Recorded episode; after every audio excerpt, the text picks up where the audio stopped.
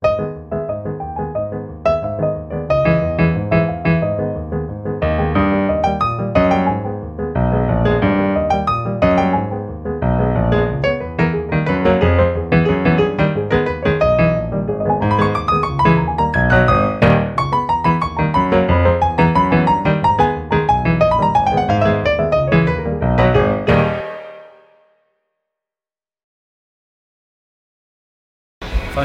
je te fais 10 jeux, tu vois. Depuis bien déjà. Non mais je me souviens, il y a un chiffre, pour mettre ça en perspective, pour mettre ça en perspective, 300 heures, c'est le temps que vous passez à l'école dans une année quand vous êtes étudiant, tu vois.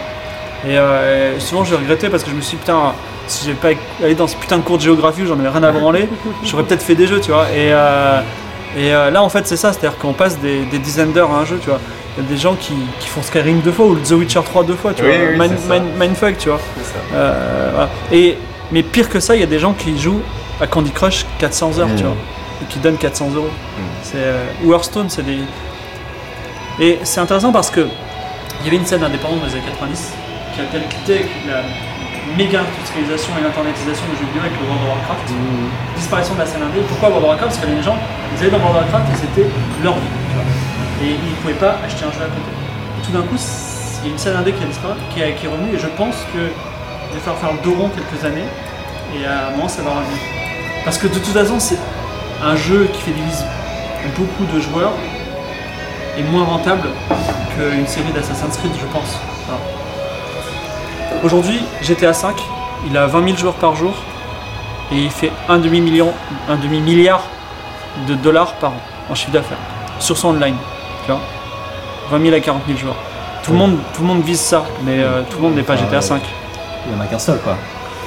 Mais surtout, ce qui est intéressant dans GTA, c'est qu'ils ont vraiment fait la migration en fait. C'est qu'ils sont passés du jeu en boîte, ils ont quand même encaissé un milliard hein, au passage avec GTA V. Et après, effectivement, ils ont développé le online parce que bah, le jeu devient service. Et ça, euh, ça effectivement, même les Assassin's Creed, euh, c'est ce qu'ils avaient en tête. C'est ce qu'ils veulent faire. Ils veulent faire des méta-jeux où effectivement, euh, tu rajoutes du contenu par-ci par-là. Tu veux rajouter une bataille de pirates par-ci par-là parce que c'est bien, donc tu le fais. Mais, euh, mais oui, enfin, c'est, il va y avoir des mastodontes. Enfin, a priori, euh, c'est ce qui se dessine. En tout cas, dans l'industrie triple A, oui, tu as des mastodontes. Mastodon se qui rendent captifs les joueurs très longtemps. Voilà.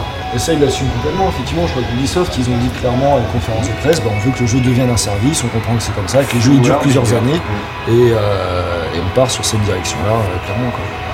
Mais après, ouais, euh, enfin, c'est un truc qui nécessite un pognon pas possible aussi. Quoi. Il y a surtout les gros qui vont pouvoir se le permettre, évidemment. Et du coup, peut-être comme, comme tu dis, enfin, c'est intéressant cette histoire d'évolution de la scène, de la scène indé, parce que comme à côté, tu as les indés qui ont une barrière à l'entrée en termes de coût qui est de plus en plus énorme. Aujourd'hui, un jeu indé, enfin, ça chiffre en millions en vrai, euh, ceux qui marchent à peu près bien. Euh, il y aura peut-être effectivement une nouvelle renaissance de la scène indé où on repartira à la base. Après ce qu'ils appellent une apocalypse, là, on verra bien. Non, je suis pas d'accord parce qu'il y, Ouais. y a beaucoup de jeux indés qui. Ça, on n'est pas du tout dans le million du tout, du tout, du tout. Je parle de ceux qui sont visibles, qui marchent, etc. Non, sont non, non, non, non, non, non. Là, je reviens, je reviens de Resd ah. et euh, on n'est pas du tout dans, le, dans cet ordre de grandeur-là. Après, tu vois, 100 000, 200 000, c'est déjà Mm. pas mal pour un jeu indé, mais il y a des tas de jeux indés. En fait, ce qui est intéressant par rapport à cette situation, c'est que la seule façon pour exister, ça va être d'avoir des idées vraiment nouvelles. Mhm. Et ça, c'est cool parce qu'aujourd'hui, finalement, dans les jeux indés, les gens se réveillent un matin et disent je vais faire mon jeu et ils font un platformer en pixel art parce que c'est les référentiels qu'ils ont. Non mais c'est vrai. Et aujourd'hui, tu vas à Rez, t'as des mecs, t'as des platformers en pixel art. Voilà. Alors, qui racontent une histoire peut-être nouvelle, qui ont peut-être un nom cool, euh, c'est peut-être une célébrité qu'il avait, mais ça reste ça, tu vois, ça reste des jeux super bah. Il y a des modes dans le indé comme dans A, Et à faire. si demain les, si demain, mais franchement, euh, comment dire, euh, Minecraft c'est pas GTA, tu vois. Je veux dire, il y a, il y a, il faut juste se lever le matin en disant, ça va être quoi le truc différent, Mm. tu vois. Et si tu trouves la bonne idée, il y, a pas- il y aura pas besoin de beaucoup d'argent parce que dans, ta, ton, dans ton idée, il y, aura la, comment ça s'appelle la, il y aura, elle sera tailorée pour que tu n'aies pas besoin de beaucoup de budget. Je, je pense que c'est au contraire, c'est un- une sorte de darwinisme intellectuel qui fait que tu vas avoir un nouveau Minecraft qui va sortir dans, dans un an, tu vois. Ouais, après, il y a aussi la question du marketing quand même, parce que tu as plein de jeux indés qui sont super très cool, enfin sûrement très cool, mais que per- dont personne n'a jamais entendu parler, parce qu'il n'y avait pas les, les gens qui l'ont fait sont des créatifs un peu, voilà, qui se disent de toute façon, si mon jeu est bien, les gens en entendront parler et qui se rendent pas compte que bah non, il faut mettre du marketing derrière parce que sinon, euh, ton jeu il va être noyé dans une telle Je, je masse. suis d'accord, je suis d'accord, euh, mais mais autant marketing peut faire vendre un jeu Mhm. qui est pas bon ou moyen, autant un jeu qui est excellent, malheureusement. Tu vois, je veux dire, euh, Stardew Valley, Mhm. le mec il bosse 4 ans tout seul, il Mhm. market pas, Mhm. il sort son jeu, il fait euh, un million de ventes, tu vois. Je veux dire, preuve que- et, pour- et en plus l'idée est pas extraordinaire, donc euh, preuve qu'on peut aussi réussir sans idée extraordinaire. Donc bon, euh, y a il y a encore, euh, on en a encore sous le pied, voilà, simplement. Ouais, moi j'ai quand même tendance à éviter de prendre un exemple micro pour, faire une généralité.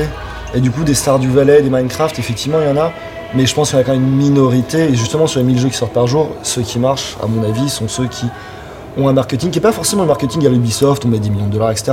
Ou un marketing malin, mais qui a un vrai effort qui est, qui est- qui est Mais fait sur la communication. De toute façon, euh, si on prend juste le, problème- enfin, juste le marché mobile que je connais bien, hein, euh, en gros, Apple et Google, ils vont featurer, c'est-à-dire ils vont mettre en avant Mmh. 10, jeux, 10 jeux par semaine, par semaine, sur les 1000 jeux qui sortent par jour, tu vois.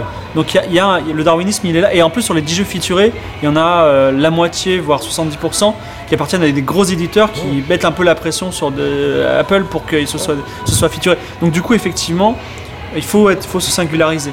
Donc, Parfois, ça, ça marche. Et puis après, il y a des succès, il y a des succès qui arrivent à Out of Nowhere. Mais tu as raison de dire que j'aime pas, je déteste quand on prend des cas particuliers pour, euh, pour, démon, pour, on va Pour dire, euh, un point pour prouver quelque pas- chose. Maintenant, euh, Alors, en parlant de cas Voilà, particuliers, ouais. on va parler de vos cas à vous. Ouais. Et, euh, bah, euh, et il faut bien commencer. euh, déjà, merci d'être venu. Et, euh, Merci et bah, et ben, on va commencer par toi, Thomas. Euh, tu, viens, euh, tu es euh, scénariste game designer Mhm. et tu travailles en ce moment sur A-Link. Voilà. Du coup, bah, Et donc, tu es directeur créatif, producteur sur ce jeu. Voilà, en gros, L-Link, c'est un jeu, c'est un peu atypique parce que c'est un jeu développé pour la Sorbonne, donc voilà, on n'est pas dans le circuit indépendant classique. Euh, et du coup, dès qu'on dit Sorbonne, forcément, on va imaginer euh, oula, éducation nationale, serious game chiant, euh, comme beaucoup de serious games le sont, avec pas forcément le budget qui va avec, le graphisme qui va avec, le gameplay, voilà, des, vrais jeux.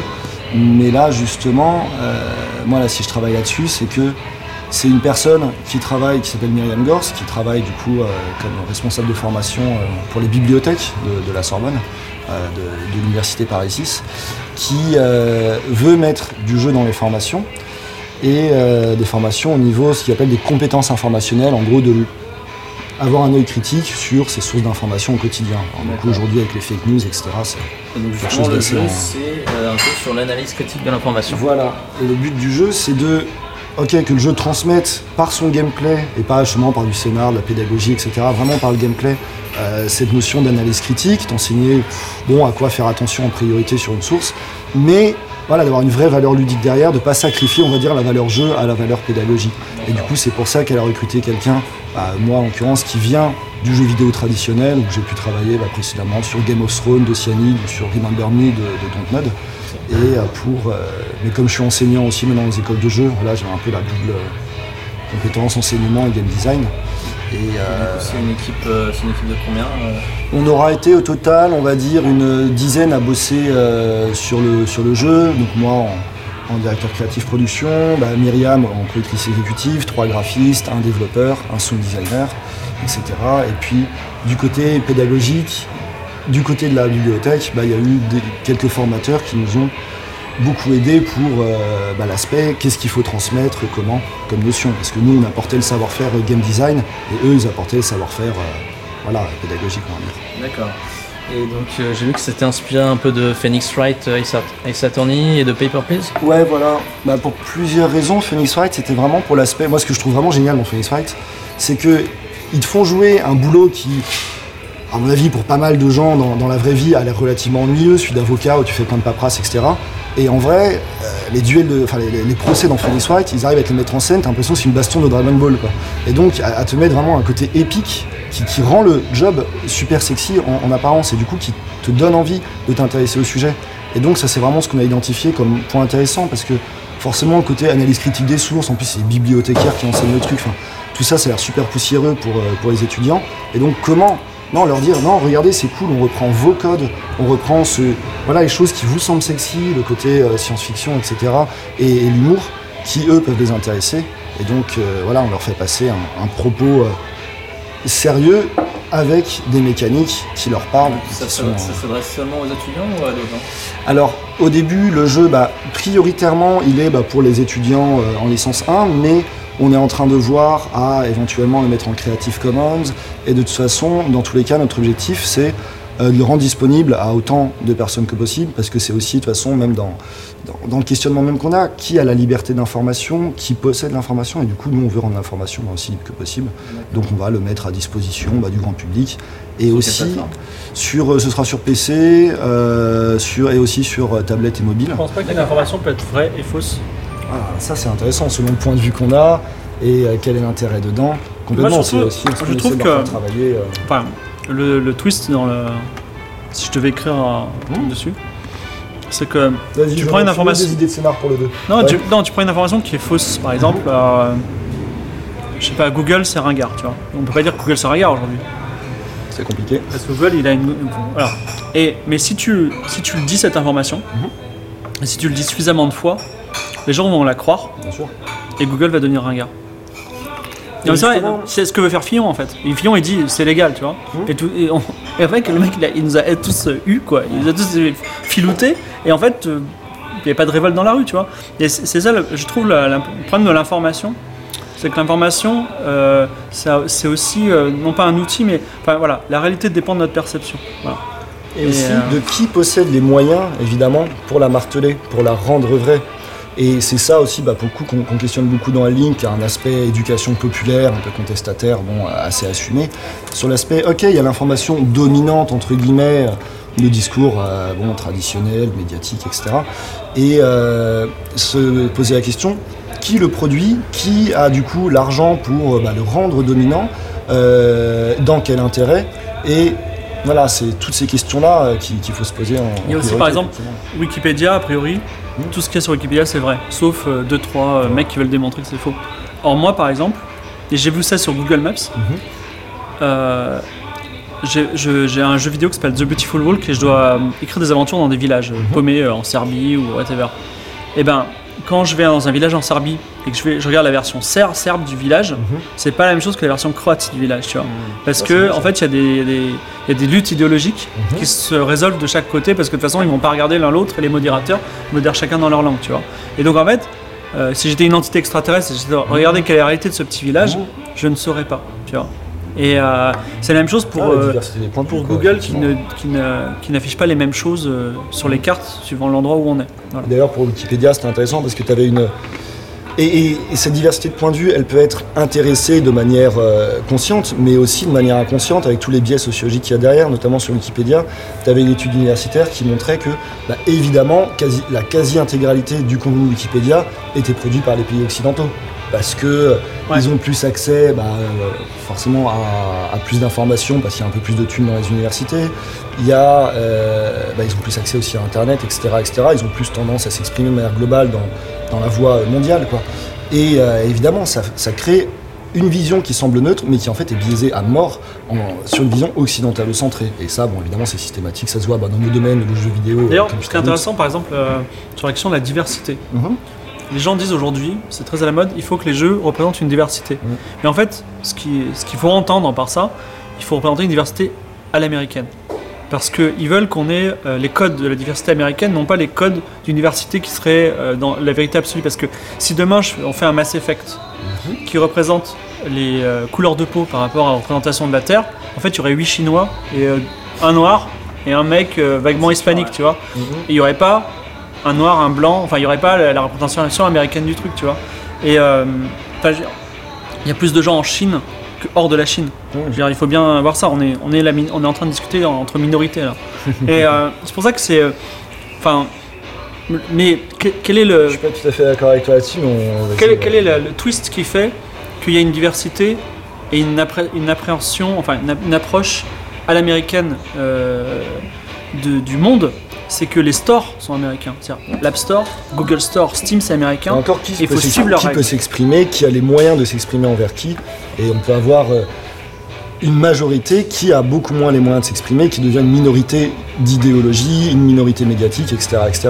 Effectivement, cette diversité que tu appelles à l'américaine, je suis pas sûr que c'est le terme que tu utiliserais, mais ça a plutôt pour but de euh, comment dire, rééquilibrer euh, les représentations pour plus représenter ceux qui sont peut-être majoritaires de fait, mais tout à fait minoritaires dans les, dans les représentations. Bah non, parce que dans ce cas-là, il y aurait 8 Chinois sur 10.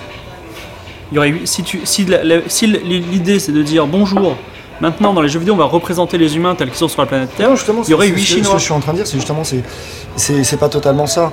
C'est plutôt euh, de montrer, variété. voilà, mon- montrer une, une variété un peu plus, euh, en fait, qui, est moins centrée sur une ethnie, sur un groupe social en particulier. Bah, c'est pas Blancs, forcément de hein. reproduire. Voilà, c'est pas forcément de reproduire la réalité, effectivement. C'est plus de désinvisibiliser ceux qui sont habituellement invisibilisés. Et là, c'est pas exactement la même. les Indiens, et les Indiens d'Inde et, euh, et, les, euh, et les Chinois, c'est quand même. Enfin, genre, j'ai j'ai- Ah, j'ai- pas hein, vu beaucoup de, films américains où le héros est un Indien, Ah bah tu vois. et Donc, à faire évoluer, évidemment. hein, non, mais, non, mais d'un autre côté, j'ai pas vu beaucoup de films indiens dont le héros est américain. Ouais, d'accord. Il y a des Ah, évolutions ça- quand même ça dans la pop culture peu, en ce ouais. moment, effectivement. D'ailleurs, je crois qu'ils ont, ils ont besoin de euh, nouveautés, parce que Non, mais sinon ils se répètent. que la- semble la- que Miss Marvel est pakistanaise maintenant, ou, euh, ou on- enfin dans, dans ces régions-là, je Non, sais plus exactement. L'idée, enfin, je suis pas du tout contre euh, l'approche de. Enfin, moi, je me me plie à toutes les règles de toute façon. L'important, c'est de vendre, tu vois. Mais le, le- disons que c'est pas aussi simple que le discours. euh, bah oui, bah, de toute façon, on est tous là pour ça. C'est pas aussi simple que le discours euh, le dit, tu vois. Et euh, je reviens encore sur la- le problème de la, la perception américaine, des valeurs américaines. C'est que dans les jeux que je fais, il y a un premier comité de censure interne qui dit bah ça Apple l'acceptera la sexualité Apple oublie t'oublie t'oublies la ration sexuelle t'oublies euh, l'orgie de groupe t'oublies euh, alors c'est con tu vois mais la sexualité ça a du sens Genre, ça fait tourner le monde et c'est con que euh, on puisse pas publier un jeu euh, via les stores américains qui parlent de sexe tu vois Et du coup, en Sans être porno, hein. En parlant des jeux que tu fais, tu vas bientôt sortir euh, Antioche, qui est un jeu de. Antioche on est Ouais, 1 2 3 4 5 sur le sujet d'accord. Et donc toi, tu as écrit l'histoire. Et euh, ouais. c'est Ah, une le sorte de. concept Le concept. non et l'histoire aussi hein. Et euh, ouais, donc toi, tu es game designer. Et tu... donc le jeu, c'est un jeu de fiction interactive, coopératif, en ligne. ouais j'étais sur Tinder en mai 2015 D'accord. Et euh, un soir, j'étais avec une nana, on était en train de discuter. Elle était chiante, mais tu peux savoir. Mais vraiment, euh, elle était vraiment, elle avait rien à dire, tu vois. Et c'était tellement triste que j'ai effacé Tinder et j'ai effacé mon compte. Et je me suis dit, je vais créer un Tinder dans lequel tu discutes pas, mais tu choisis des punchlines de ouf, tu vois. Ce qui fait que non seulement la fille elle est belle, mais en plus elle te dit des trucs, tu tombes tout de suite amoureux, tu vois. Et euh, a un peu cogité et en fait je voulais, j'ai- ça s'est formé dans ma tête sous le nom d'un truc que j'ai pitché à Midnight Mood qui est un comité qui est c'est un collectif de, de jeunes très talentueux qui sont venus en me disant voilà il n'y a, a pas un truc à faire ensemble mais j'aurais pitché plusieurs jeux notamment Romantic Adventure et Romantic Adventure c'était ça c'est à dire que c'était un jeu sur mobile à deux un Tinder en gros à part qu'au lieu que tu matches des gens, tu matches une personne au hasard, tu vis une aventure avec elle. Donc là, en l'occurrence, la seule aventure qu'il y avait dans le proto, c'était t'étais dans une voiture et tu prenais un autostoppeur avec toi et tu discutais. Et ça variait de euh, on venait de faire un casse à euh, oh les, les ronds-points du maire sont vraiment formidables, tu vois. Donc il y avait vraiment un peu de tout. euh, c'était, c'était ça. Et à la fin, si ça avait bien fonctionné, l'expérience, tu pouvais échanger des emails et vous rencontrer dans la vie réelle. Et il se trouve que Minute Moon m'a dit au playtest que les gens préféraient largement vivre une aventure que se rencontrer. Du coup, euh, sous l'impulsion de Michael, qui est donc mon associé chez Miklo Studio, euh, on a, enfin, j'ai imaginé, enfin il m'a dit, il faudrait faire un truc noir, et j'ai imaginé cette ville qui s'appelle Antioche. Et effectivement, dans Antioche, en, c'est- en- en anglais c'est Antioche, mais c'est Antioche pourquoi? Parce que ils sont dans un quartier qui s'appelle Sainte Margaret, et Sainte Margaret d'Antioche, c'est c'est la, la sainte des truands, tu vois. voilà. Mais bon, tout est, euh, tout est très. Moi j'aime bien mettre. En fait, ma façon de protéger mes. Un univers. Non, même pas. Enfin, j'aime bien la donner de sens, mais ma, ma façon de protéger un univers, c'est-à-dire que demain, si tu me voles une histoire, chaque concept, je peux dire l'histoire qu'il y a derrière, tu vois. Pourquoi il est là, tu vois. Rien n'est fait euh, tout à fait au hasard, tu vois. Donc, euh, il y a beaucoup de, donc il y a beaucoup de choses qui, qui sont personnelles dans ce que je, ce que j'ai écrit. En tout cas, j'ai écrit donc ce- ce- cette ville, cet univers. euh, où on joue soit un vieux flic, soit un jeune flic, donc c'est un buddy movie. On se rencontre pour la première fois au début de la partie. Et euh, comment dire? C'est pas du tout à l'américaine. On n'est pas dans une histoire de vengeance. euh, de, euh, d'indices, de je vais trouver le coupable. On n'est pas du tout dans une histoire britannique où euh, je réunis tout le monde et je dis haha, je vais vous dire le coupable grâce à mes. hein? Là, on est dans une histoire française, c'est-à-dire que tu peux ne pas aller au taf. Tu peux être avec ton pote et dire viens, on va au resto. Et tu passer, et passer la nuit entière avec ton pote et discuter de ta famille, tu vois. On a gardé cet ADN de, d'interaction entre les deux joueurs. Et effectivement, la, résolution de l'aventure est pas, est pas hyper importante. C'est vraiment passer un second. Alors ça, c'est une impulsion que je veux faire. Minainmu, depuis, a beaucoup gamifié le, jeu. C'est-à-dire, moi, au début, je voulais que ce soit une expérience entre joueurs. Après, maintenant, il est un peu plus gamifié, donc c'est un peu plus différent. Mais voilà, il y a 4 ou 6 fins. euh, ça va très très loin. C'est une ville, il y a une carte. en fait, c'est un open world textuel. Tu peux aller dans un endroit. Et chaque fois que tu vas aller dans un endroit, faut que tu discutes. J'irais bien au kebab. Le mec dit non, on va à l'Indien. Ok, on va à l'Indien, tu vois. Donc ça, ça, ça peut être très long. C'est, ça, c'est fun. Voilà. Ok, ça marche. Et Laurent, donc toi tu viens nous parler de Eugénix. Toi tu es journaliste et donc tu es producteur et cofondateur de label. Bah, C'est Comme- ça. comme- On avec, euh, avec Ah, je connais Eugénix. Donc Et- c'est. Ouais. il travaille, tu travailles aussi dessus, Ah, J'ai fait le game design. Voilà. Et donc, et donc, euh, et donc Eugénix, euh, c'est quoi? Alors, très concrètement, l'idée c'est de voir ce que peut produire euh, une société où on crée, euh, enfin, où tu, tu as les pouvoirs d'un démiurge en fait, où tu peux créer, euh, manipuler, manipuler le génome de tes créatures et surtout de voir quelle sera la société que tu vas créer. En fait, l'idée c'est d'aller au-delà de la simple manipulation, mais euh, d'utiliser les gènes et, euh, et de voir ce qui va se passer en fonction de ce que tu, en fonction de ce que tu crées, quoi, bien sûr. C'est une sorte de mastermind?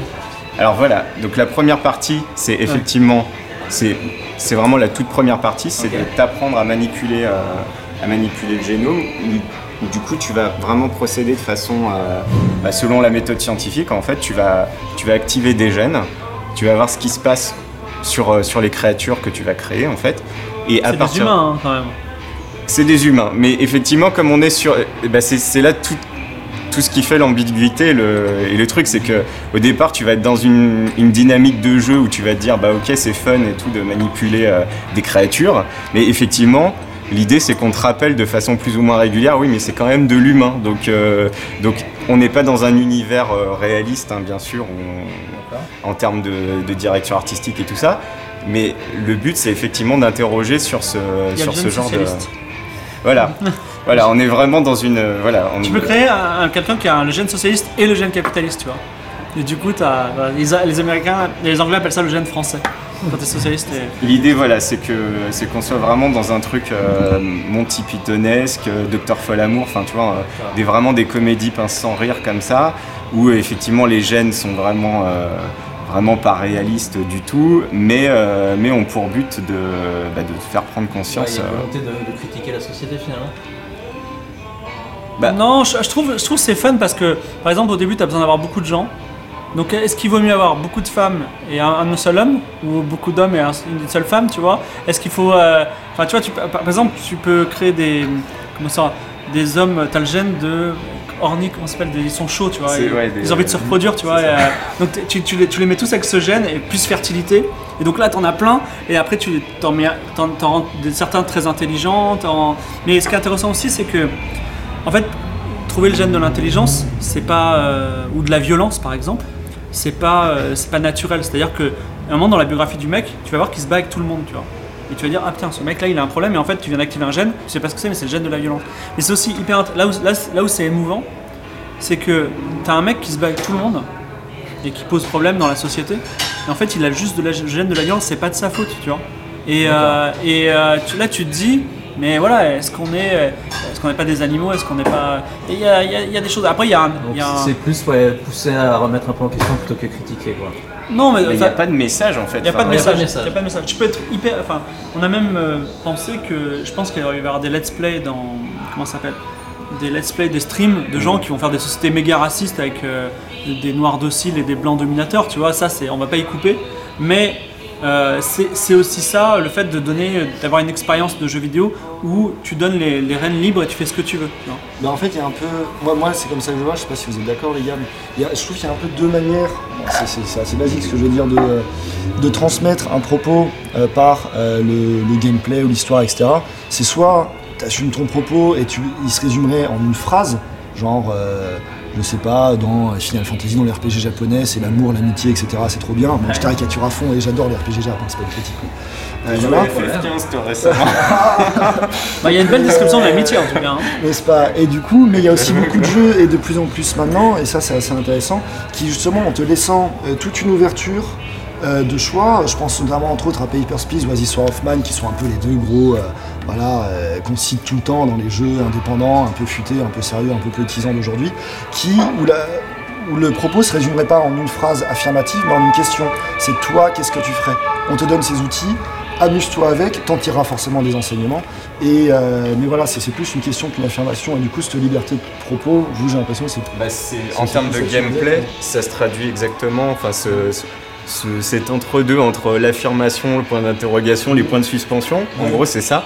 Parce que, en fait, on peut être dans un aspect complètement, euh, effectivement, un jouet, quoi. Euh, le jeu, bah, tu, tu testes plein de choses et tu vois ce qui se passe.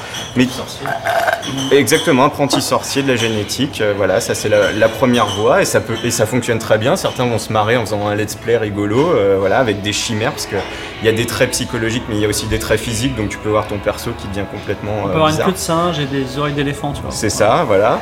Tu peux faire appel à la communauté aussi parce que c'est intéressant. Eux, ils font des combos qu'on n'avait pas forcément imaginé. Nous, on avait Erased, euh, ils nous disaient bah, faites Dragon Ball Z euh, parce que bah, voilà, parce qu'ils ont des queues de singe, donc forcément on n'y avait pas pensé. Donc c'est voilà.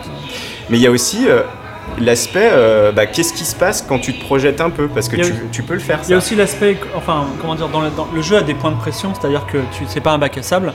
Tu, tu as, tu perds de l'argent chaque année pour entretenir ces gens. Il faut qu'ils soient productifs, tu vois. Et euh, est-ce qu'une société, par exemple, uniquement d'artistes est productif?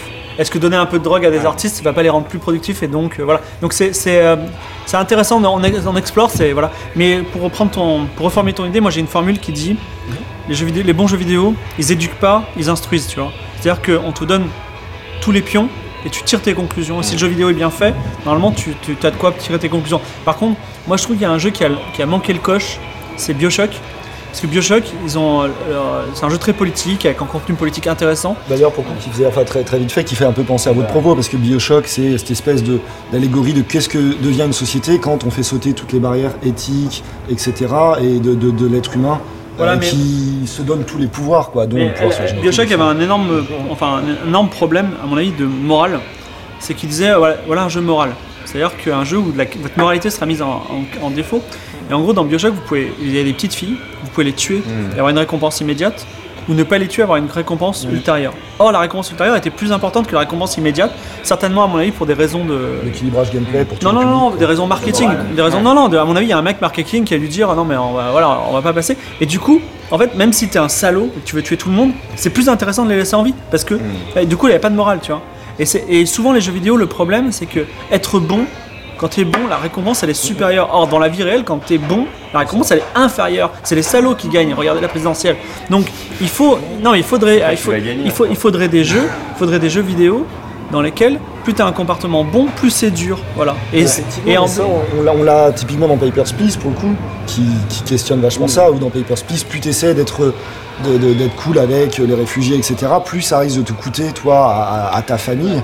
Et, et effectivement, le bien, ouais, ça a un coût, et les jeux posent rarement la question de, ok, euh, tu veux faire le bien, très bien, mais combien tu es prêt à payer pour ça?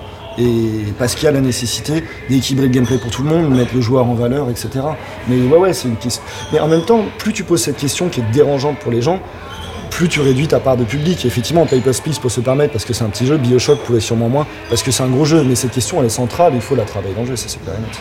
Ouais, euh, en tout cas, voilà, quand il y y a un propos politique, il faut jamais, euh, jamais envoyer la personne dans la direction où tu penses que c'est le bien. Il faut rester ouvert. Et euh, je trouverais intéressant euh, d'avoir un jeu vidéo où on puisse appliquer la politique de Le Pen et on s'aperçoit que c'est vachement bien, tu vois. Et euh, on s'aperçoit objectivement que la France est plus heureuse, tu vois. Pourquoi pas, tu vois Non mais je veux dire, et, là, tu serais baisé, tu vois. Tu dirais, bah ouais, tu vois, t'es contre tes, contre tes opinions, t'es contre les opinions, on va dire mainstream de, des gens qui, sont artistiques, mais c'est parce que à un moment les, les chiffres sont là, tu vois. Et il faut, faut pas être guidé voilà par sa morale quand on fait les jeux vidéo. Bon, perso, je, je suis pas tout à fait d'accord sur, sur C'est un point, exemple euh, fictif, ouais, hein, pour ouais. euh, voilà. Parce que bon, C'est euh, un exemple fictif. factuellement, je pense que ça n'arriverait pas. Et du coup, si on prend des. des, bah, une projection réaliste, ce serait juste le bordel, pas possible, et il y Non, a non, mais de gens malheureux. C'est-à-dire que c'est pas parce qu'il y a, enfin, c'est pas parce que une société, on va dire, c'est pas parce qu'on pense que le fascisme c'est mauvais, Mhm. sans l'avoir expérimenté nous-mêmes, que même si on se plonge dans les livres d'histoire, que quand on fait un jeu vidéo, il faut mettre si on applique le fascisme, alors les gens sont malheureux. Non, si on applique le fascisme, il y a telle, telle, telle, telle règle, euh, on applique le game design et après on a des résultats, tu vois. Bah, après, je pense qu'il y a différents. En fait, il y a. C'est comme tout, il n'y a pas, à mon avis, il n'y a pas une ou une, mauvaise, une bonne ou une mauvaise solution. Voilà, mais il y a une pluralité de solutions et en fait elles se complètent. Chaque, il y a des modes de- d'expression qui vont parler à certains publics, d'autres modes d'expression qui vont parler à d'autres publics, euh, et chacun va voir midi à, va voir midi à sa porte. Donc euh, bon, après, euh, C'est sûr que dans les jeux vidéo, on a tendance à ériger euh, une population euh, comme les méchants, quoi. Ah, pas vraiment. Mais tu vois, Civilisation, c'est un jeu où tu peux être en dictature et avoir des gens vachement heureux qui font la fête tout le temps, tu vois. Euh, donc euh, nous on a une on a on a une conception qui est démocratie égale bonheur. Je veux pas du tout Ah oui. changer de Non, système. mais hein. du pain et des jeux, c'est universel. Ouais, hein, je veux pas changer de système. Mais Civilisation, ce qui est intéressant par exemple, Civilisation, c'est un jeu dans lequel l'objectif est de génocider culturellement ou physiquement toutes les autres cultures. Ce qui est fou. D'ailleurs que euh, et il sort, il sort, on va dire tous les 2-3 ans à nouveau. Le, ça n'a pas changé. En 2017, on en est encore là, tu vois. C'est, je trouve ça euh, incroyable. j'ai cru entendre parler que, information à vérifier, mais qui commence aux États-Unis à utiliser une version, je crois, de Civilisation 5 pour euh, de l'éducation à des bases de politique hein, euh, dans les collèges. Le truc juste super flippant quoi. Euh, Non mais c'est fou parce que tu, tu, tu anéantis les Romains. Et là, t'as ton ministre qui danse et qui dit Ouais, plus que 6 civilisations à anéantir. Tu vois. Mm. T'imagines, c'était ça dans la vie réelle, mais c'est ouf. Bah, C'est, pour- ça, les jeux pour- de gestion qui, qui ont toutes les, tous les moteurs économiques induits euh, d'ultralibéralisme. Enfin oui, ça, effectivement, les jeux systémiques en général, euh, c'est un peu le- leur gros défaut. En fait, on est aveuglé par, euh, par les. Alors, quand je, quand je m'exprime là récemment, souvent les gens disent que t'es anti-américain. Mais le problème, c'est qu'il y a une dominance des valeurs américaines qui est tellement importante qu'on est aveuglé. C'est-à-dire qu'aujourd'hui, un jeu avec une calache, c'est un jeu belliciste. Un jeu avec une calache où tu tues des gens et tu récupères de l'or sur eux, c'est vraiment la base pour acheter une autre calache plus grosse, c'est le capitalisme. Et le bellicisme et le capitalisme, c'est vraiment les deux piliers du jeu vidéo aujourd'hui, tu vois. Mm. Et euh, chez Miklo, on a cette espèce de dogme, dogme, on essaye de faire des jeux où on ne tue pas les gens et des jeux où il n'y a pas d'argent. Il n'y a pas d'argent interne au jeu. Tu vois. C'est un peu pour s'en, s'en extirper. Parce que tu as ce truc, effectivement, pour, pour rebondir sur ce que tu dis, et, et peut-être. euh, euh, en gros, tu as le, le gameplay en lui-même, les mécaniques de jeu, c'est un peu la grammaire propre du jeu vidéo. Et selon. Au-delà de l'histoire, la narration qui transmet les trucs, hein, ça évidemment, mais le, le gameplay en lui-même est aussi vecteur d'un message en fait. Et typiquement, euh, moi l'exemple que je prends toujours pour ça, en gros, t'as euh, Call of Duty, donc sur le thème de la guerre, ok. T'as Call of Duty bah, qui va. euh, où les seules actions que tu peux faire en gros c'est de buter l'autre et t'es récompensé pour ça, et ça qui permet d'a- d'accomplir ton objectif. Donc quelle que soit la narration derrière, tu sauves l'Amérique ou tu sauves ce que tu veux, ça te sous-entend que dans un contexte de guerre, il faut buter tout le monde. Euh, c'est ça la bonne solution, il n'y a que ça qui permet de gagner. Alors qu'à côté, t'as Soldat Inconnu, c'est pas pour faire de la pub pour Ubisoft, dont je suis pas particulièrement fan, mais ce, ce jeu-là était quand même plutôt intéressant.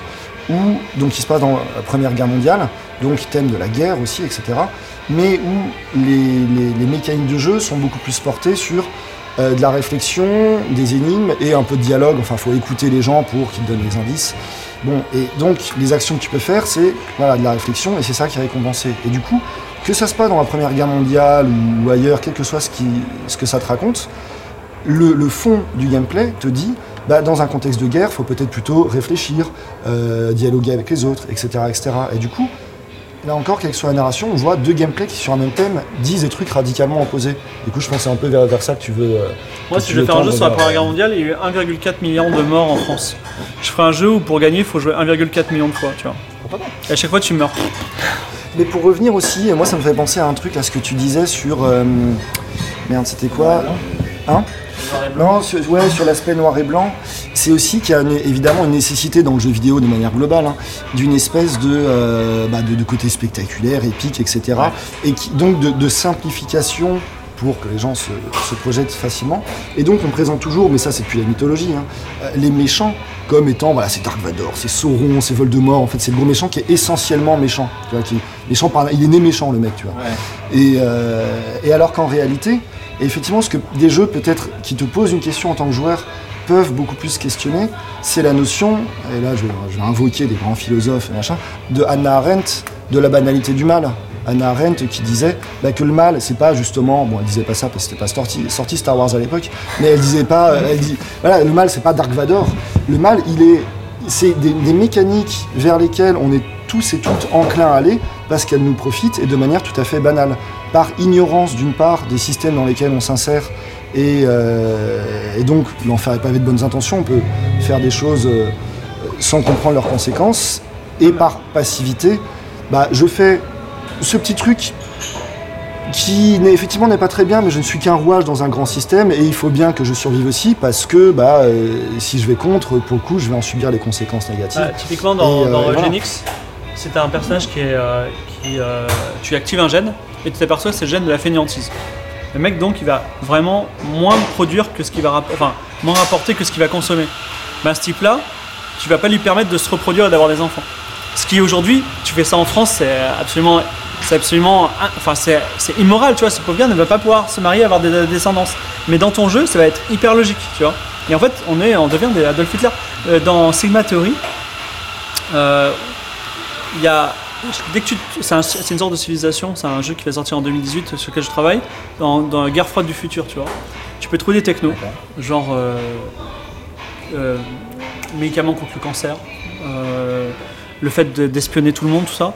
Et tu peux soit les donner à l'humanité soit les garder secrètes soit les donner à des lobbies tu vois. Et à un moment tu te retrouves dans des situations qui, qui sont dites de pure politique où tu es sur le point d'être viré, mais si tu le donnes à un lobby, le mec il va, il, va, il va agir en ton nom et tu vas pouvoir continuer à travailler et peut-être à sauver le monde en empêchant les gens, enfin pour que Monsanto se fasse du, Tu vas rendre le monde plus mauvais, mais il y aura peut-être un, espoir qu'il y ait mieux ensuite, tu vois. Et ça c'est très intéressant parce que la politique, c'est faire, euh, c'est gouverner, c'est choisir entre deux mauvaises solutions. Et c'est ce qu'on veut essayer de, de- Mais quand même, dans le jeu vidéo, même dans les blockbusters, la notion de mal. euh, Enfin, les jeux de BioWare, par exemple, quand on joue à, Star Wars euh, Night of the Old Republic, qui est quand même un vieux jeu, quoi. Enfin, t'avais toujours des solutions où ça pouvait finir en, en tuerie de masse. Enfin, des fois, c'était les Orias et les Curias qui se battaient, et toi, t'étais au milieu et tu voyais juste les morts qui s'empilaient. Et, euh, et maintenant, moi, ce, que je vois par, de plus en plus arriver, c'est euh, bah, dans les jeux Telltale notamment, où tu as plusieurs choix, parce que les, les jeux Telltale, du coup, c'est c'est des embranchements narratifs chaque fois, tu fais un choix et tout. Et on n'est plus dans c'est bien ou c'est mal, mais euh, que fait la, majorité de la population? Et en fait, tu as des stats à la fin de ton chapitre, où on te dit, bah voilà, 37% des gens ont choisi telle fin, tel machin, tel truc. Et, euh, et alors, en en général, c'est appliqué à des choix, euh, enfin voilà, qui sont. Ça peut être dans Walking Dead ou ce genre de choses. Mais, euh, mais quand c'est poussé comme le jeu de Maxence, là, tu sais, dans la jam euh, qu'il avait fait, euh, la jam Game Impact, tu sais, où. Alors, Quel jeu? en fait, alors c'est un jeu qui a été fait. Alors, tu peux rappeler le Il contexte s'appelle comment déjà? Alors, Est-ce qu'il a un nom déjà, le jeu? Euh, donc là, en gros, euh, bon, Game Impact, c'est un, un collectif que j'ai cofondé avec d'autres amis euh, qui euh, travaillent sur les questions de jeux vidéo avec un impact social, politique, qu'est-ce que fait un jeu vidéo dans, dans ce paysage-là. On organise régulièrement des meet-up et des game jams.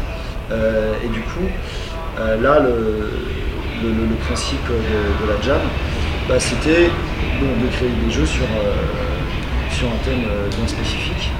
Et euh, du coup, redécrire le, le jeu de l'accent. Bah, ce, qui était, ce qui était intéressant, c'est qu'ils avaient repris euh, la mécanique. Alors, on était sur Tinder tout à l'heure, là, c'était une espèce de réseau social de Ouais, rencontre aussi. Mais le, pro- enfin, le problème, entre guillemets, c'est qu'on te posait des questions euh, qui pouvaient être ta religion, euh, ton rapport à l'argent, enfin, en gros, tout ce qui est censé euh, être clivant et, et voilà, enfin, qui, qui pose des vrais problèmes euh, éthiques et moraux, quoi. Donc il y avait un aspect, alors déjà ça c'était le premier aspect où alors c'était en mode Tinder mais tu devais à chaque fois dire ok oui ou non euh, quelle est ma religion et tout donc tu switchais. Et après il y avait une mécanique de sélection qui de fait devient une mécanique d'exclusion parce qu'en gros euh, une fois que tu as identifié ton profil tu avais une espèce de vote pour exclure ceux qui étaient le plus à la marge de la moyenne si tu veux et, et l'idée, c'était de faire une espèce de love story euh, version, euh, version numérique, avec un truc sur euh, X Il semaines. qu'un. Il n'en restait qu'un, et chaque fois, tu élisais qui tu devais exclure, quoi. Et du coup, sur des critères qui, qui étaient problématiques en soi, quoi. Mais avec une interface très, très trendy, très ah ouais, c'est un réseau social, c'est fun, c'est machin et tout ça. Et du coup, ça pose des vraies questions euh, parce que bah, tu te retrouves face à, ce, à cette interface. Et est-ce que je le like ce mec parce qu'il n'a pas la même religion que moi? Enfin, tu vois, ça posait vraiment des questions de façon radicale, mais avec une interface euh, oui-non, bien sûr, qui est toujours hyper binaire parce que euh, voilà, c'est comme ça que ça fonctionne. euh. Je pense que c'est pas mal, mais en- enfin, le twist que j'aurais, enfin, ce que j'aurais fait si j'avais Ouais. fait ce jeu, c'est genre, on est- leur diras. c'est genre on est dans, comment s'appelle, dans, dans un vaisseau spatial, et il n'y a pas assez de nourriture, tu vois. Ouais. Et on est obligé de virer un mec à chaque fois. Ah oui. Et, euh, et donc du coup, tu te dis, parce que là c'est juste qui, qui t'accepte ou qui t'accepte pas, mais là tu dois virer un mec et euh, enfin, tu dois le mettre dans l'espace et mourir. Et je pense que c'est, important parce qu'à la fois, tu dis est-ce que je prends un mec qui est différent, parce que la diversité Mm. c'est important, est-ce que je prends un mec qui est pareil, ou est-ce que je prends un mec au hasard, tu vois? Ça- parce que euh, je refuse de faire un choix moral. Mais bon, c'est... Mais là, on est. Mais effectivement, là, euh, peut-être que l'aspect un peu euh, partir dans un univers spatial, ça peut désamorcer le truc. Mais là, ce qui faisait la violence du truc, c'est que c'était vraiment un mock-up de réseau social, qu'on- de rencontre. quoi. ça nous plaçait, enfin, ça nous réalité à nous sur Facebook et compagnie. Donc ouais, c'était assez, c'est assez fun et, euh, et l'idée c'était vraiment de le promouvoir en, enfin de, de pas de pas donner les clés et de dire voilà c'est une vraie appli. Et Moi, je pense que la. Enfin, je travaille beaucoup sur la création d'histoire. Donc, euh, en gros, la création d'histoire, on peut l'écrire, on peut la générer procéduralement, on peut la générer avec une IA. Et je pense qu'effectivement, euh, le futur, euh, même court terme, c'est la génération d'histoire par la mise en relation du joueur. Euh, le fait qu'on peut faire des choix par rapport aux autres joueurs, ça, c'est le, c'est le top. C'est le top à long terme. Après, ça dépend toujours, et là, ça c'est intéressant parce que ça, ça me rappelle. Il faut pas penser uniquement les joueurs, mais aussi le, que le système que tu vas euh, créer, dans lequel ils vont s'insérer, va conditionner Mm. à plus ou moins leur, leur comment dire, leur, Comportement. leur, ouais, leur comportement, leurs interactions entre eux. Ça me rappelle un article moi, que j'avais lu que je trouvais assez intéressant d'un game designer qui expliquait que bah, pour- pourquoi dans League of Legends, les gens, alors c'était à l'époque, hein, ils sont relativement exécrables entre eux, il y avait quand même une ambiance assez délétère. Euh, bah, c'est notamment parce que dès que toi tu joues pas très bien, tu as tes quatre potes qui vont subir les conséquences. Euh, tu vas, ils vont perdre du, du rank en gros. Et du coup, bah, dans un contexte où tu as très peu de temps, où tu as une grosse pression, forcément, c'est quoi la réaction euh, immédiate? C'est l'insulte, c'est la négativité, etc. Et du coup, il expliquait que les gens ne sont pas euh, bons ou mauvais joueurs par essence, c'est le gameplay que tu crées en tant que designer qui va, les, qui va conditionner un comportement spécifique chez eux.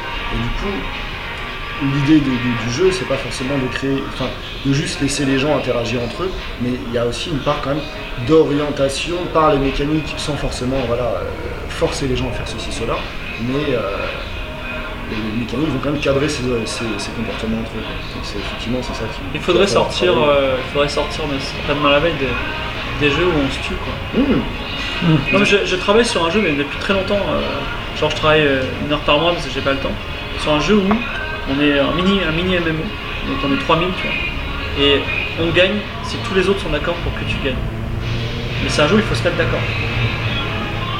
Mais ça, ça me fait penser. Ça s'appelle l'ONU ça non Compliqué.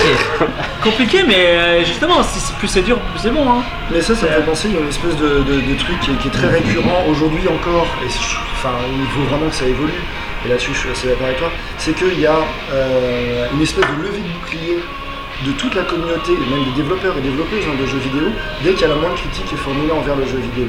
Parce qu'ils sont habitués, parce qu'on est habitué à ce que depuis les années 90, bah, tous les gens qui fassent des critiques, ce soit Famille de France et compagnie, des gens complètement à la rue, et à ce que ces critiques soient pas légitimes.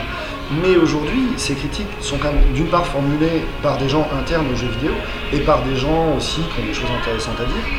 Mais à cause de ce passif un peu chat échaudé, craint le froid, quoi, euh, les, les développeurs développeuses continuent à rejeter en bloc. Mais quand on entend, euh, quand moi je vois des gens dire bah non, le jeu vidéo ne rend absolument pas violent, euh, etc., c'est de la connerie, bah là pour te rejoindre, dans un contexte où 90-95% des jeux, la mécanique de base c'est de détruire, tuer, dominer l'autre, forcément ça veut pas dire qu'une fois que j'ai joué à Call of Duty, je vais aller prendre Kalash et buter tout le monde dans la rue. Sauf que si je me suis nourri que de ça au fur et à mesure de mes années, mes années d'existence, ben, ça va banaliser certaines visions, certains actes. Euh, ça va me les faire sembler plus normaux. Je dirais plus, Voilà. en, euh, sous forme d'une punchline, c'est un problème plus global, c'est-à-dire que tant qu'on interdira, alors maintenant c'est plus interdit, mais j'aurais pu dire ça il y a 10 ans, tant qu'on interdira, tant qu'on interdira la publication de Mein Kampf en France, il n'y a pas de raison qu'on n'interdise pas un jeu vidéo si on considère qu'il est nocif. Voilà. Et c'est vrai que maintenant que le jeu vidéo rapporte tellement de télé à l'État que euh, tout le monde dit ah c'est bien les jeux vidéo, il faut enfants et Arte en fait, etc. Tu vois, que là maintenant on commence à dire bon, maintenant euh, on va dire euh, fin de la fin de la récréation, on peut commencer à dire qu'il y a des jeux vidéo qui posent problème. voilà. Et euh, moi j'ai été, cho- j'ai été choqué avec personne, le mec qui s'est pointé à Grasse avec toutes les armes, qui avait une photo de Hatred sur, sur son Facebook, c'était c'était- pourquoi pas, tu vois. Mais surtout il avait une quote de Hatred en gros sur ce Facebook, genre euh, euh, l'humanité ne sert à rien, euh, voilà, tu vois. Et je me dis bon, euh, tu vois, Hatred, euh, il, est, il est sorti, on l'a critiqué, mais ouais, et voilà, c'est- arrivé, tu vois. a un- ça, ça a été un élément favorisateur de contexte. Ah oui. Mais qui n'était pas, qui n'était évidemment pas le seul. Ces critiques, par ailleurs, peut s'adresser, histoire de pas dire ah c'est le jeu vidéo machin, à l'ensemble de, de notre pop culture. Je veux dire le cinéma, là, les trois quarts du temps, le héros est gagné aussi par la violence, euh, etc., etc. Donc c'est un contexte social en général. Le jeu vidéo n'en est qu'un avatar, mais il y a La- les Ouais, relations hommes-femmes dans les jeux vidéo, c'est. euh, tu, tu- enfin, tu es un homme en général, tu dois, tu dois séduire une femme en général. Déjà, ça, ça enlève beaucoup de, beaucoup de relations, voilà, beaucoup de relations existantes sur web. Tu lui fais des cadeaux. Euh, tu, enfin, il y a toute une sorte de protocole complètement imaginaire fait par des gens qui ne sont a priori sortis- jamais sortis avec des femmes, tu vois. Et euh, c'est non, mais c'est, on dirait que ça, ça, Ça, ça, c'est ton avis. non, non, mais non, mais c'est- c'est c'est assez bizarroïde et je pense que un mec qui est nourri qu'aux jeux vidéo, il a une vision hyper déformée de la réalité, tu vois. Mais ça me fait Par contre, quelqu'un qui est nourri qu'aux livres, on va dire, c'est un rêveur, tu vois.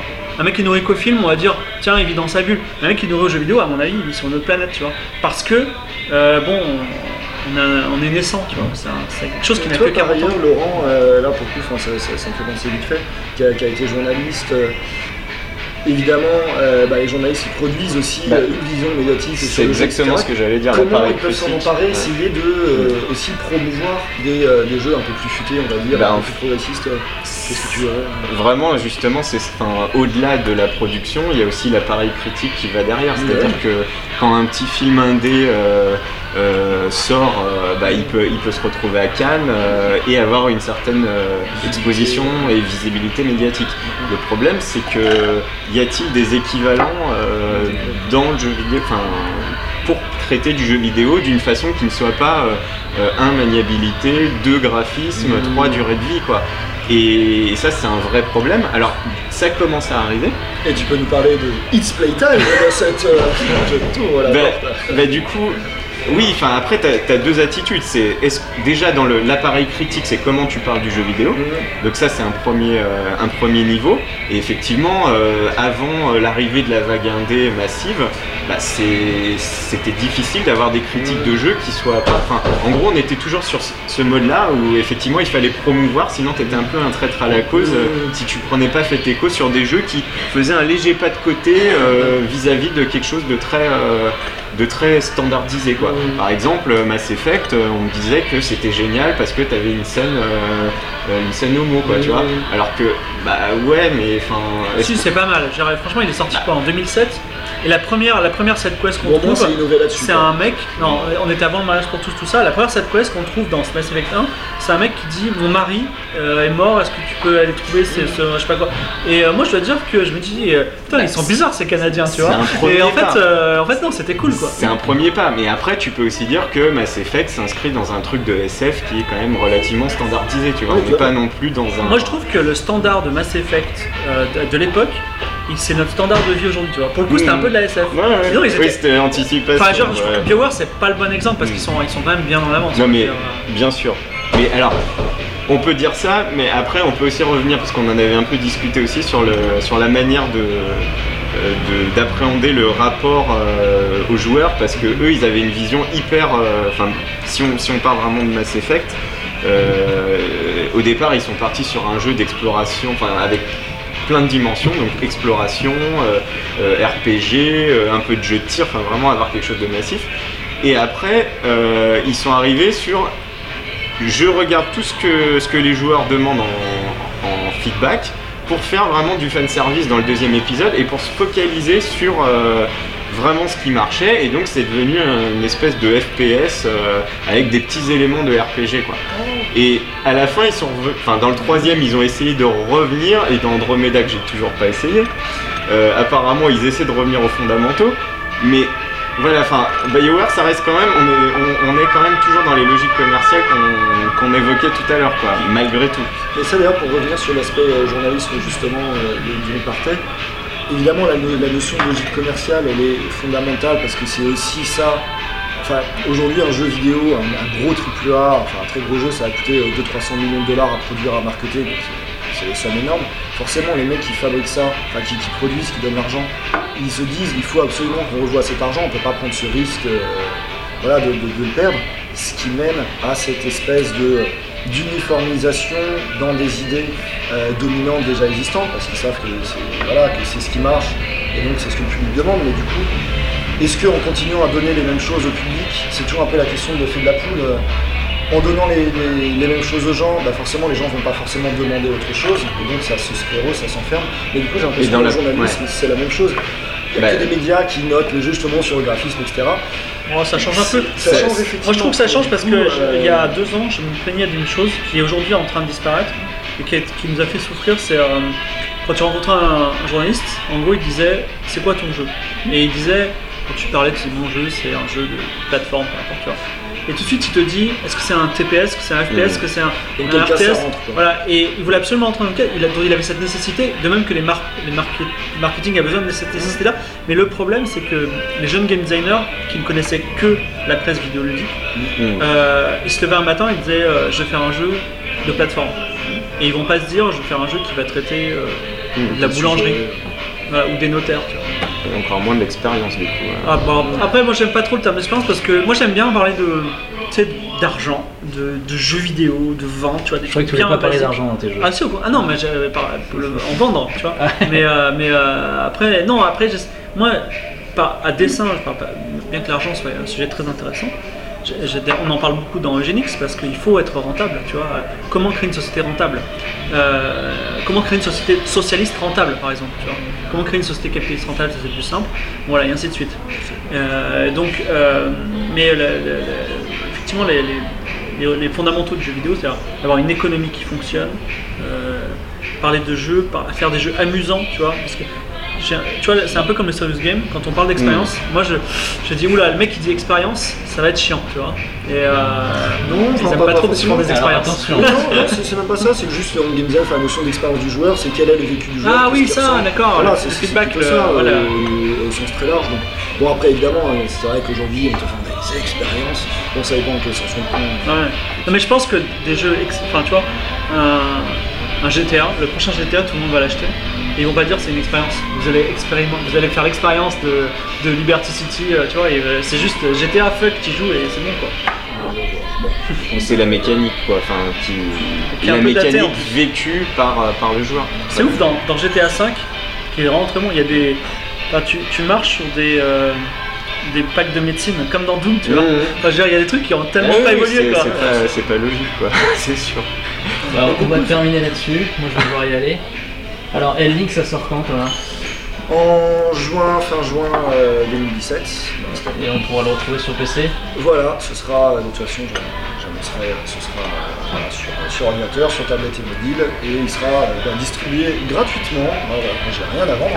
Ok. C'est sur fond public. Il y a de la chance. donc, euh, Ah ouais, comme voilà. client. Et, euh, je vous enjoins à le tester. Si Fibre à Antioche Antioche, Antioche, ouais, c'est dans quelques semaines. dans quelques semaines Voilà. sur iOS. Ce sera payant par contre, il faudra payer. En plus, il faudra en acheter deux si vous voulez jouer avec un ami. C'est pas open source. Non, c'est pas open source. iOS, Android, tablette. Ah ouais, c'est crossplay, c'est-à-dire que tu peux avoir un iPhone et moi un Android et on joue ensemble. Tu peux avoir un pote en Corée, il joue en coréen et toi tu joues en français, c'est la, fête. Ok. Voilà. Et Eugénix, où est-ce que ça sort? Bientôt, euh, Bientôt. dans l'année. Sur quoi. PC, sur. PC et mobile aussi. Et mobile Mm. Ok. Voilà, merci. Bah, merci. Merci à toi. À bientôt. Merci. À bientôt.